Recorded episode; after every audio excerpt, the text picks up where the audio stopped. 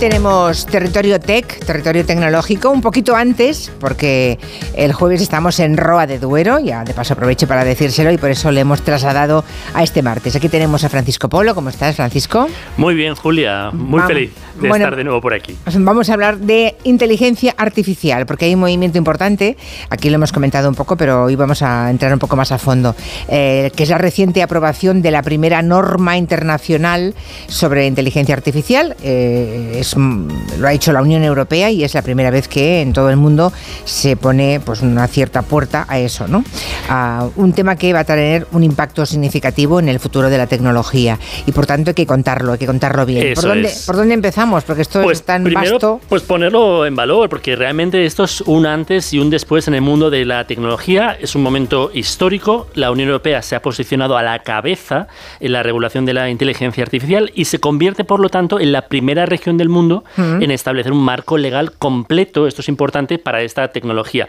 Entonces, es algo pues sin precedentes, evidentemente, pero refleja algo que creo que es importante y es aquí donde podría parecer que nos quedábamos atrás, se muestra que Europa, nosotros, estamos abordando proactivamente los desafíos que está planteando la inteligencia o sea, en Algo somos, en algo llevamos la delantera los europeos. en esto sí. En muchas cosas hemos hablado que nos hemos ido quedando atrás en inversiones y tal, pero bueno, una de las fortalezas de la Unión siempre ha sido esta capacidad de legislar y como por ejemplo se hizo con la protección de los datos, pues oye, marcar un estándar que aunque no se aplica directamente a otras regiones en el mundo, pero oye, influye muchísimo y al final marcamos el tono de cómo se tienen que, hacer las Porque, cosas. ¿qué, ¿qué, implica, Francisco, esta nueva normativa para la inteligencia artificial? ¿Qué pues quiere decir? Te diría que hay eh, equilibrio. Esa es la palabra clave. Esta normativa es eh, un esfuerzo ambicioso para equilibrar la promoción de la innovación tecnológica, es decir, que se puedan crear estas, estos motores de inteligencia artificial, equilibrado con la protección de los derechos fundamentales. El objetivo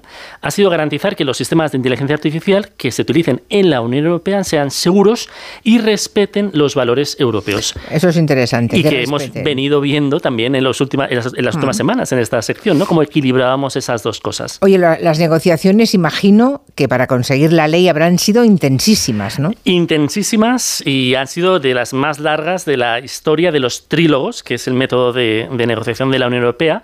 Han sido largas, han durado 38 horas, 38 eh, horas complejas, abarcando múltiples Hombre, habrán dormido, comido por en medio, ¿no? Pues eso nunca sabes. ¿eh? O sea, hay gente que sí que se va a dormir, pero otros se quedan allí negociando. Realmente estas cosas se hacen contra reloj para presionar a todos los países. Yo he estado en estas negociaciones en alguna ocasión y ahí eso se hace para que se cierre, porque si no, oye, poner a 28 eh, de acuerdo es casi, casi imposible. Me, lo imagino. Y la ley también aborda, supongo, las preocupaciones éticas, ¿no? Sobre todo que rodean a la inteligencia artificial, porque ahí estamos todos muy inquietos en realidad. Eso es. Mira, se debatió intensamente sobre cómo regular los modelos de inteligencia artificial generativa, como es el conocido chat GPT.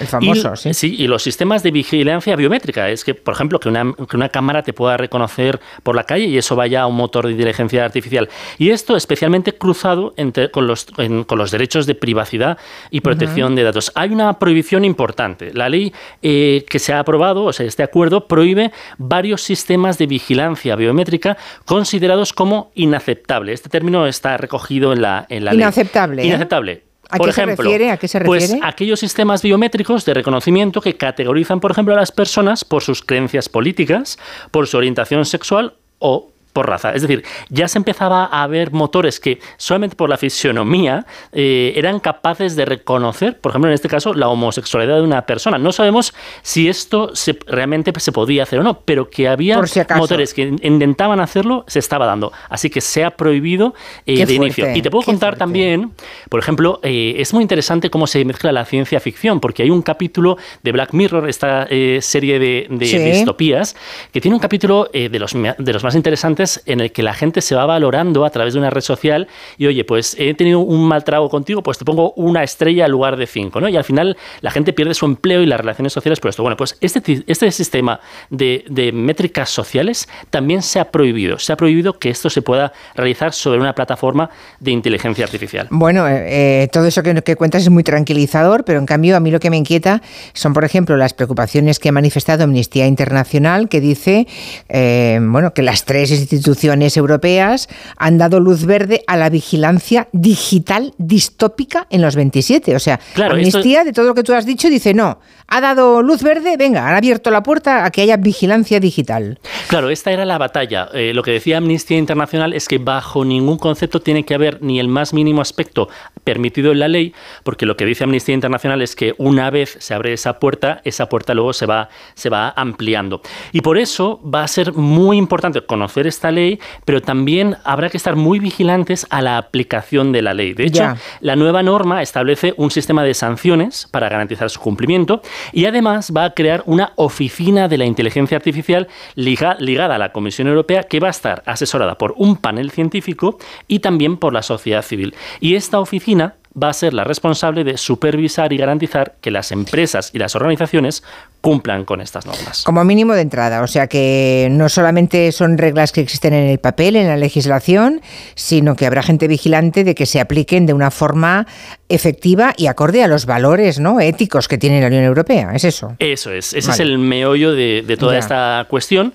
Y bueno, Julia, para ayudarnos a entender eh, todo esto, hoy tenemos a una invitada de lujo.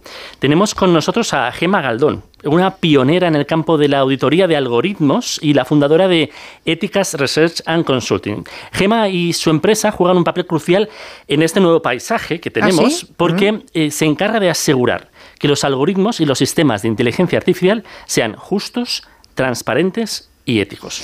Caray, eh, señora Galdón, buenas tardes, ¿cómo estás? Hola, ¿qué tal? Buenas tardes. Bueno, de, entrada esa afirmación que acaba de hacer Francisco, que Éticas Research and Consulting se dedica a eso, a confirmar que hay un tratamiento ético de la inteligencia artificial. ¿Cómo se hace eso, señora Galdón?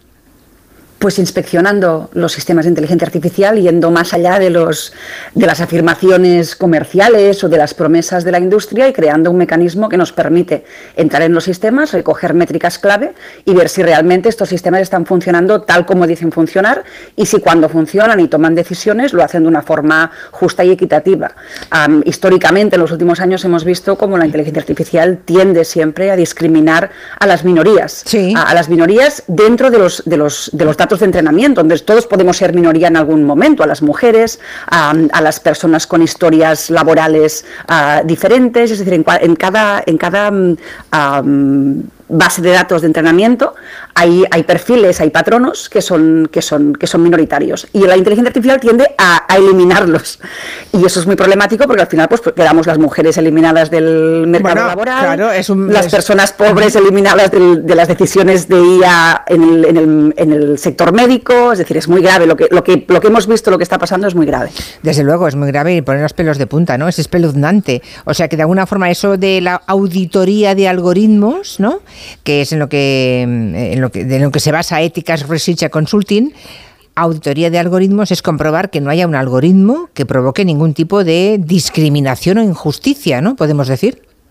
Sí, y al final lo que vemos muchas veces es que buscando discriminación y sesgo nos encontramos con sistemas que no funcionan bien, es decir, que no están tomando buenas decisiones, que le, confiamos a un sistema de IA, pues eso, que nos haga una priorización en urgencias, que eso ocurre, que nos decida quién será la próxima persona que vamos a contratar, ah, y eso se utiliza los, la, IA en, contratación ah, y en despidos. Y lo que estamos viendo es que al final las decisiones tienen la, fiabilidad de lanzar una moneda al aire, lo, digo yo y lo dicen varias sentencias legales que han inspeccionado y auditado este tipo de sistemas. Lo que estamos viendo es que la inteligencia artificial, sin esos mecanismos de, inspección, ah, es de muy mala calidad. Con lo cual, lo que hacemos nosotros es crear un mecanismo de incentivos para que los que desarrollen inteligencia artificial sepan que en algún momento se les va a auditar y con lo cual trabajen muy mucho en la calidad de esos datos, en la representatividad de esos datos y en el impacto en la sociedad de esos datos. Pero esa, esa empresa es una empresa privada, supongo, ¿no, Gemma? O sea, que tú, has fundado esa empresa que, que, vela por, por, digamos, por el comportamiento comportamiento decente, entre comillas, ¿no? ético, que responda a unos valores,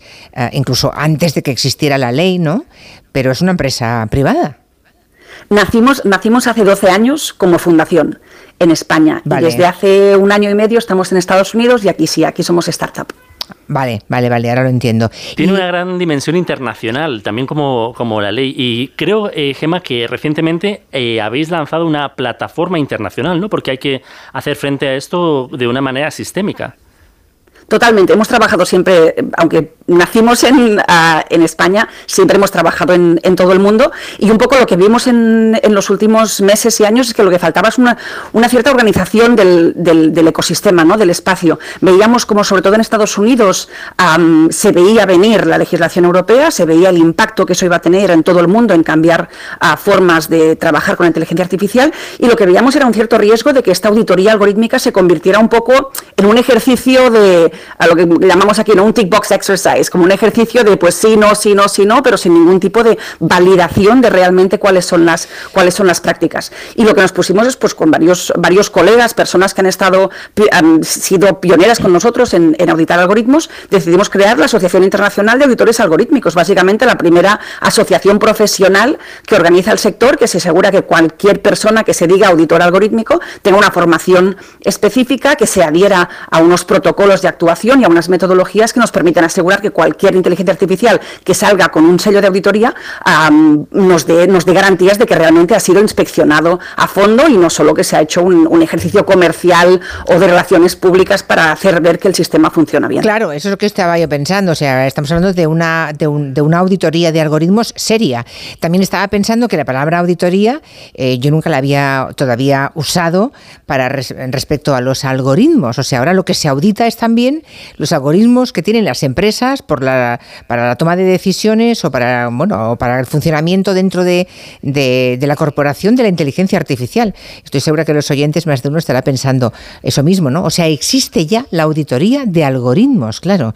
Y sí, llevamos, llevamos siete años uh, realizándolas y ya, la ya, suerte ya. que hemos tenido es que empezamos a hacer eso en un momento donde había mucha demanda de prácticas, no solo de principios, que es lo que establece la ley, sino, muy bien, pues queremos que la inteligencia artificial sea ética y responsable. Bueno, ¿y eso cómo se hace? Exacto, ¿no? ¿Cuáles exacto, son las métricas? Claro. ¿Cuáles, son, ¿Cuáles son las formas de toma de decisiones? ¿Cuáles son los mecanismos de inspección? Y aquí lo que hicimos fue un poco pues, ser pioneros en, en auditar esos sistemas, yeah. validamos que esto funcionaba, o sea que a través de una metodología de trabajo, de recoger métricas clave, de validarlas um, en base a librerías que creamos nosotros, que nos den un, un, un output, un resultado de cuál es la justicia de ese, de sistema, nos permitía realmente mejorar esos sistemas, identificar muchas disfunciones que llevaban a malos resultados y resultados sesgados. La suerte, esto se ha, ha, tenido muchísimo impacto en Estados Unidos. Aquí, desde hace tiempo, se habla ya de la auditoría algorítmica como la metodología clave para asegurar que los sistemas cumplen no solo con la legislación, uh -huh. sino también con las expectativas sociales de que un sistema no nos haga daño ni nos impacte de forma negativa. Y nos venimos para acá un poco para, para seguir ese, ese filón que habíamos, que habíamos abierto y la verdad que estamos muy, muy contentos del impacto. Pero eh, lo que veo es que os contratan las empresas, Gema, ¿no? Para ver, eh, para que tengan mejores resultados. Porque eh, yo estaba pensando ahora, fíjate, te pongo un ejemplo. Yo tengo una empresa y digo, yo no quiero que entren a trabajar, no, no quiero que haya ni mujeres en edad reproductora, por ejemplo, ni negros. ¿Eh? O sea, yo soy una racista, ¿no? Y una misógina y digo, no, yo no quiero ni mujeres ni negros, por ejemplo. Y yo mi algoritmo, yo uso inteligencia artificial, por ejemplo, para escoger personal, bueno, para, para algunas funciones. Y yo pongo ese algoritmo. ¿Vale? O sea, mujeres entre 20 y 42 años no las quiero. Y cualquier persona de color tampoco. Pero esa gente puede hacer, digamos, puede utilizar ese algoritmo, porque tú, tú no te enteras de eso, salvo que te llamen para que hagas una auditoría algorítmica, ¿no? Exacto, es que esto es lo que estaba ocurriendo. O sea, veíamos muchas veces sistemas y cuando los auditábamos nos encontrábamos con muchas malas decisiones. También es verdad que las decisiones malas no son tanto voluntad de una persona racista, es más una serie de malas decisiones cuando nadie está pensando, bueno, ¿y esto está dejando yeah. a alguien fuera? ¿Se está olvidando de algo? ¿Está siendo racista? Como nadie hace esas preguntas, acabamos con sistemas que efectivamente discriminan de formas, yeah. de formas muy, muy brutales. Lo bueno de la inteligencia artificial es que si una persona era racista en el pasado y decidía no contratar a mujeres o a personas de otros países, era muy difícil demostrarlo. Ahora con la inteligencia artificial esos, esas normas están en los sistemas. Entonces, si obligamos, como estamos haciendo, a la auditoría de estos sistemas, lo que, permite, lo que podemos es extraer esas normas, esos datos mm. y verificar que hay normas en ese sistema que son inaceptables en nuestro marco en nuestro marco legal. Sí, Con sí, lo cual sí. la inteligencia artificial nos, nos abre una promesa de, de, mayor transparencia en la toma de decisiones que es muy potente, siempre que aseguramos ese acceso. Fantástico. Deduzco, por tanto, que esta primera ley de inteligencia artificial que ha hecho la Unión Europea eh, te produce una buena impresión, Gemma, o no? ¿Te gusta esa normativa? Gustado hemos estado muy implicados en, hemos trabajado con el Parlamento y con la Comisión hasta el último momento, incorporando la necesidad de auditorías dentro de la regulación. El año pasado ya tuvimos una victoria importante con la DSA, la Ley de Servicios Digitales, ya incorpora también la petición de auditorías de estos, de estos sistemas. Y que lo mejor de la ley es el, mensaje que, manda, ¿no? Manda un mensaje de, que la regulación es necesaria, de que hay inteligencia artificial que no queremos desarrollar, que aunque podamos, no debemos, y que hay inteligencia artificial de alto riesgo. Yo creo que después en, los, en los, detalles nos podemos pelear o estar más o menos de acuerdo. Pero ¿Qué, sería una, ¿qué sería una inteligencia artificial de alto riesgo? por ejemplo? La, es la inteligencia artificial que utilizamos en entornos pues médicos, ah, de contratación, de servicios sociales, uh, reconocimiento facial, es decir, cuando la decisión que se está tomando no es una decisión que determina pues qué película te ofrece Netflix, que eso también es inteligencia artificial, pero de, bajo riesgo, o qué anuncio ves en una red social, sino cuando la decisión que se toma es ¿Qué, tratamiento médico vas a recibir, cuánto tiempo tienes que esperar en la sala de espera. Tenemos un caso en Estados Unidos donde se auditó, y no lo hicimos nosotros, lo hizo un, equipo académico, un sistema de priorización hospitalaria que descubrió una discriminación brutal de, personas afroamericanas que en el pasado, porque en el pasado se había gastado menos dinero en ellas, con lo cual el sistema entendía que eso era lo correcto que hacer, pero que además se descubrió que lo habían entrenado con datos financieros y no con datos médicos, con lo cual la decisión que tomaba era una decisión económica. Si tenías un ataque al corazón, te decía espérese porque su enfermedad es barata, y si tenías un cáncer, te decía pase rápido porque esto es caro. Con lo cual son decisiones que no tienen nada que ver con, principios médicos. ¿no? Pues con la auditoría nos permitimos, podemos ver si estos datos que se han utilizado son los datos realmente necesarios para tomar una decisión, si esa decisión tiene relación con el problema que queríamos resolver y si además estamos siendo justos con las personas que entran en, estos, en estos sistemas. Pero eso en, el ámbito médico, en el ámbito de la, contratación, del despido, del desempeño, desempeño laboral, en el ámbito de los servicios sociales. Cada vez hay más países que incorporan sistemas de inteligencia artificial para determinar si uno tiene acceso a, cualquier prestación por desempleo o de cualquier, cualquier tipo de, decisión sobre, sobre prestaciones. Con lo cual estamos viendo una proliferación de sistemas de IA en alto riesgo brutal. Eh, Gemma, ¿dónde estás ahora mismo? ¿Estás en Madrid? ¿Estás en España? ¿Estás en Estados Unidos? Estoy en Nueva York, vivo en Nueva York. ¿Vives en Nueva York? ¿Algún día vienes por España o no? ¿De vez en cuando vienes aquí? Sí, no mucho, pero no, menos de lo que me gustaría. Pero vale. sí, sí, Oye, volviendo. cuando vuelvas, por favor, avísanos. ¿eh? A través de Francisco Polo lo haremos, porque hay que sentarse aquí en el estudio y tener una larga charla de media hora, porque hay muchísimos interrogantes que me han quedado pendientes y creo que eres la persona adecuada para plantearlos. Así que ponte en tu agenda, en tu agenda internacional, que cuando vuelvas a España, por favor, nos llames y que vengas aquí al estudio. Será un placer. Muchas Muchísimas gracias. Gracias. Eh, gracias. En fin, la creadora de algoritmos, la fundadora de Éticas Research and eh, Consulting. Francisco Polo, me he quedado con ganas de mucho más. Yo ¿eh? tenía 20.000 preguntas ahí anotadas. Realmente necesitamos mucho rato con ella para entender y lo explica fantástico. Sí, lo explica muy bien, pero necesitamos más tiempo. en 20-25 minutos esto no da. Hay que, sobre todo porque podemos acumular también preguntas de los oyentes. Pero me ha impresionado mucho cuando ha dicho, hay una inteligencia artificial que podemos implementar, pero que no queremos.